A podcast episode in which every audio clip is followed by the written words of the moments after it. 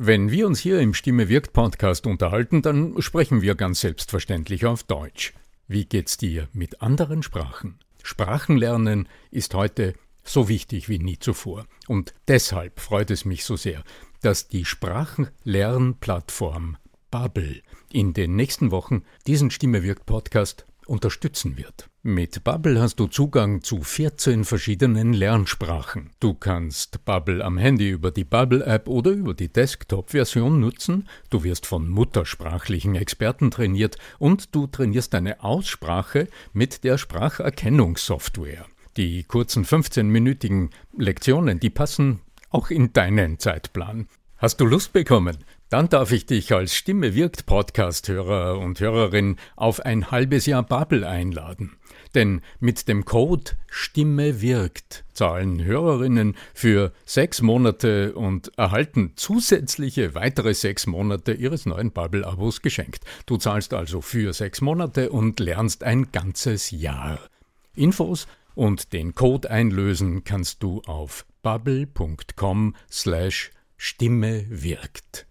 So, und jetzt zu unserem heutigen Thema. Arno, du musst mehr stützen beim Sprechen. Du musst die Atemstütze einsetzen beim Sprechen.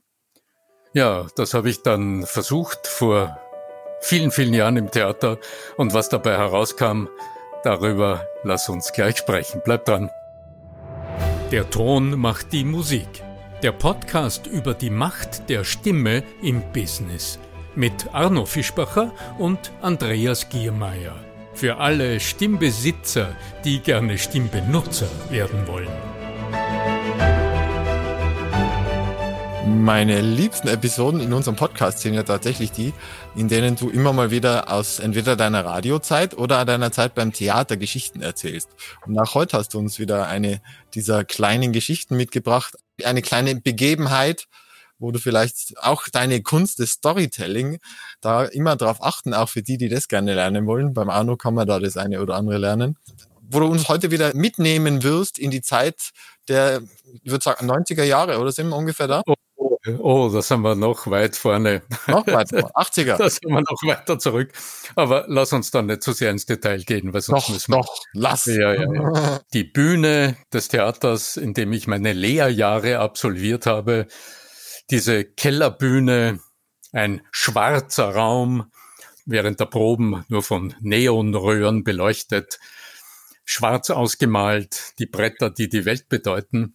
Und ich als, als Schauspielschüler, als angehender junger äh, Schauspielbegeisterter, ich hatte einen, ja, so, ein, so eine Art Prinzen zu spielen, allerdings einen, der auf einem Motorroller, das war so ein altes Modell, schiebend auf die Bühne kam, so ein eigenartiges Jugendkostüm anhatte mit einer glänzenden, mit so einer glänzenden schwarzen Hose. Äh, es war irgendwie so eine Art Polyester-Ding, das war damals modern. Furchtbar, weil ich habe unglaublich geschwitzt darin. Im Kino war John Travolta und du. und es war ein Kinderstück. Es war ein ganz sympathisches Kinderstück von einem, wenn ich mich richtig entsinne, Salzburger Autor. Und da gab es einen jungen Mann und ein junges Mädchen und aus der, aus, mit denen hat sich dann die Geschichte entwickelt.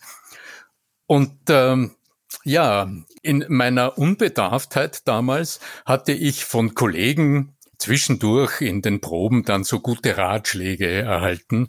Unter anderem, damit ich besser rüberkomme in diesem großen Theaterraum. Arno, du musst mehr stützen, du musst deine Atemstütze besser einsetzen. Ja, und was ist passiert? Es war ganz eigenartig, weil die Kostümhose, die ich anhatte, die saß nicht richtig. Wir hatten damals, es war ein armes Theater, also da hatten wir nicht 100 äh, Experten in der Theaterschneiderei, die Maßnahmen und alles auf den Leib geschneidert hatten, sondern da wurde halt irgendwo am Flohmarkt oder Secondhand irgendwas eingekauft, was einigermaßen dem Zweck gedient hat. Aber da war weniger Achtung drauf, wie es den Protagonisten dann passt. Und diese Hose ist mir immer ein bisschen runtergerutscht, die ist nicht gut gesessen. Also habe ich, damit die Hose nicht während der Aufführung runterrutscht, habe ich dann meine Bauchdecke ein bisschen angespannt, damit die Hose sitzt. Ja, und das Ergebnis war, dass ich noch während den Schlussproben heiser wurde. Also ich habe diese eineinhalb Stunden Kinderaufführung nicht durchgehalten, stimmlich, und bin erst eine Zeit später draufgekommen, dass das irgendwie damit zu tun hatte, dass ich beim Sprechen offensichtlich mich mit meiner Atemmuskulatur total, also die Bauchdecke angespannt habe, auch noch im Bemühen, gut zu stützen. Ich habe diesen Begriff einfach missverstanden, was äh, katastrophale Folgen hatte und ich tatsächlich, also auch während dieser Aufführungsserie immer wieder stimmlich, also nicht gut beisammen war, zwischendurch immer wieder heiser war und keine gute Zeit hatte. Was war genau passiert? Ich bin einem Missverständnis aufgesessen, weil ich es damals einfach nicht besser gewusst hatte und vor allem, weil ich mich damals nicht wirklich mit den Hintergründen der Atmung beschäftigt hatte. Jahre später, als ich äh, dann daran ging, mich äh, vorzubereiten auf meine selbstständige Tätigkeit als Stimmcoach und Stimmtrainer und über Jahre Sommers immer in der Schweiz Wochen verbracht hatte, um mit dem Horst Koblenzer Kurse äh, zu besuchen als Teilnehmer, um mich dort weiterzubilden. Da ist es plötzlich im Detail um die Mechanismen der Sprechatmung gegangen. Und da habe ich kennengelernt äh, in der Arbeit vom Horst Koblenzer und dem Herrn Muha, Koblenzer Muha, das war, die sind heute noch, was die Sprechatmung betrifft, die haben Grundlagen erarbeitet und äh, eine ganze Reihe von unglaublich praktikablen Arbeits- und Übungsbücher geschrieben, sehr empfehlenswert. Ich werde in den Show Notes einiges davon äh, gerne verlinken. Und ich habe damals erst verstanden, wo der Denkfehler lag, dem ich aufgesessen bin und was schlussendlich dazu geführt hat, dass ich wirklich Atemprobleme während des Sprechens hatte. Ich bin zwischendurch kurzatmig gewesen, habe nicht gewusst, wie ich zur Luft kommen soll. Meine Stimme klang gepresst. Also ich war noch jung. Durch schlechte Erfahrungen, muss man sagen, wird man klug. Und es hat mich immer motiviert, genauer hinzuschauen, was dahinter steckt. Und wie ich aus dem detaillierten Verständnis der körperlichen Zusammenhänge dann auch Methoden und Zugänge entwickeln kann, wie es im Sprechen leichter funktioniert. Das Missverständnis mit dieser Atemstütze, wie der Name sagt, stützen, das klingt so, als müsste man im Körper irgendwo Druck ausüben, damit man die Atmung stützt. So hatte ich es damals verstanden. Also ich habe quasi meinen Bauch angespannt und habe irgendwie versucht, die Atmung, ja, da irgendwie zu unterstützen. Im Irrglauben, das sei nötig. Denn die Atmung ist ein unglaublich komplexes System. Und ich hatte damals einfach nicht verstanden, dass, ja, wie mein Zwerchfell arbeitet und dass mein Zwerchfell so unglaublich viel mit meinen Bewegungsmustern zu tun hat. Und dass es viel vernünftiger gewesen wäre damals, mir zu überlegen, wie stehe ich denn auf der Bühne und wie unterstütze ich allein durch die Art, wie ich stehe, meine Atmung beim Sprechen so, dass ein klarer, tragfähiger Ton herauskommt beim Sprechen, der keine übertriebene zusätzliche pressende muskuläre Unterstützung benötigt. Den Begriff, den äh, Koblenzer und Muha ins Spiel gebracht haben, der erschließt sich auch nicht auf den ersten Blick, aufs erste Hören hin, aber da steckt schon etwas ganz anderes dahinter. Koblenzer und Muha haben von der inspiratorischen Gegenspannung gesprochen. und äh, ich habe gerade vor kurzem in einem Coaching mit einer Klientin auf eine Übung zurückgegriffen, die ich noch aus der Koblenzer Zeit in Boldern nahe Zürich in der Schweiz kenne, aus einem dieser Kurse, die Vorstellung, einen großen Sportbogen zu spannen. Also um mit Pfeil und Bogen zu schießen. Da geht es aber nicht ums Schießen, sondern es geht um die Vorstellung, dass du mit einer Hand den Bogen hältst und mit der anderen Hand ganz ganz vorsichtig, aber durchaus kraftvoll langsam die Sehne spannst. Und während du das tust, ohne tatsächlich einen Bogen in der Hand zu halten, wirst du bemerken, dass sich in deinem Körper Atemräume öffnen und plötzlich Luft einströmt, also du ganz vorsichtig einatmest, ohne darüber nachzudenken. Und wenn du in diesem Moment bei dieser kleinen Atemwahrnehmung darauf achtest, was sich in deinem Körper abspielt, dann wirst du bemerken, du bist von Fußsohle bis zum Scheitel in einer interessanten Balance-Spannung. Du kannst so einen Bogen nicht einfach nur zwischen zwei Händen spannen. Das würde gar nicht funktionieren. Aber in der Absicht, diesen Bogen zu spannen, um dann auf ein Ziel hin zu zielen, ist ein gesamter Organismus von Fußsohle bis zum Scheitel ausgerichtet auf ein gedachtes Ziel.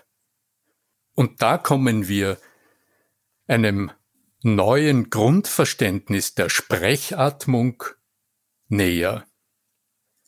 Denn da geht es nicht darum, dass du für dich richtig atmest, sondern letztlich geht es, wie immer, wenn es ums Gelingen in der Kommunikation geht.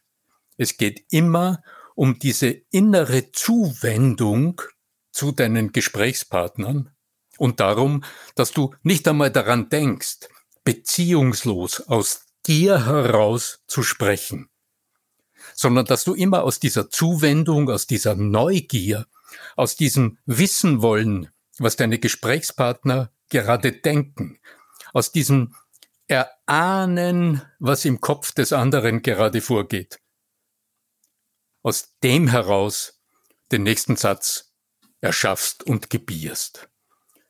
Und dann wird die Körperspannung, die in dir entsteht, immer eine gewisse innere Dynamik haben. Du wirst dich immer in einer Art Balance empfinden. Und die hat nie ausschließlich mit dir zu tun, sondern die hat immer mit dir und deinem Gegenüber zu tun.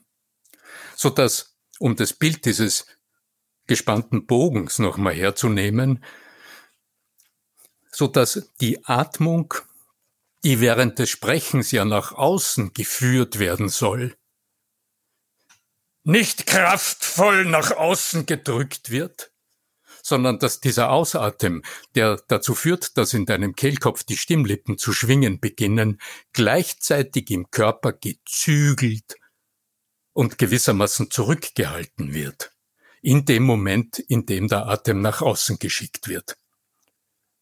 Das ist das Bild, das ich mitgenommen habe hinter diesem Begriff inspiratorische Gegenspannung.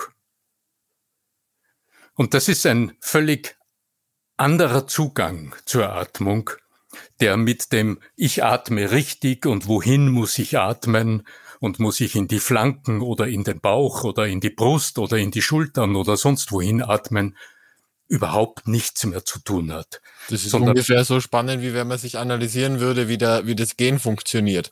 So, dann tatsächlich die linke Zehe vor der rechten Zehe, dann den, den Ballen und ja, so wird man wahrscheinlich keinen Schritt vor den anderen setzen. Ja.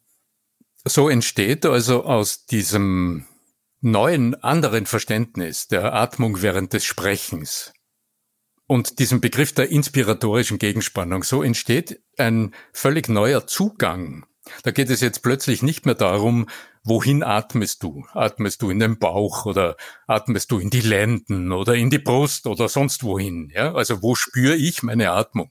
Sondern da geht es wieder um die Grundprinzipien der gelingenden Kommunikation, die können ja nicht nur mit mir zu tun haben, ich, der ich etwas sagen will und das dann hinaus rufe in die Welt, Push-Kommunikation, sondern das hat immer mit mir selbst, mit meinen Absichten, aber natürlich mit meinem empathischen, neugierigen mich zuwenden, meinen Gesprächspartnern, meinen Zuhörern gegenüber zu tun. Und aus dieser inneren Haltung entsteht richtig gedacht dann diese innere Körperspannung, diese balancierende, inspiratorische Atemgegenspannung, von der Koblenzer und Muhar gesprochen haben und über die sie ganz viele praktische Bücher geschrieben haben mit 100.000 interessanten Tipps. Das Konzept hat auch einen Namen und du wirst es immer unter atemrhythmisch angepasster Phonation, ein bisschen sperriger Begriff, den man dreimal hören muss, damit man versteht, was er heißt, abgekürzt AAP, wirst du das finden. Und das ist ganz sicher eine der ganz wesentlichen Verständnisgrundlagen meiner Arbeit, auch wenn ich nicht immer drüber spreche. Aber wenn es um die Atmung geht, dann kommt man um Koblenzer und Muha nicht herum.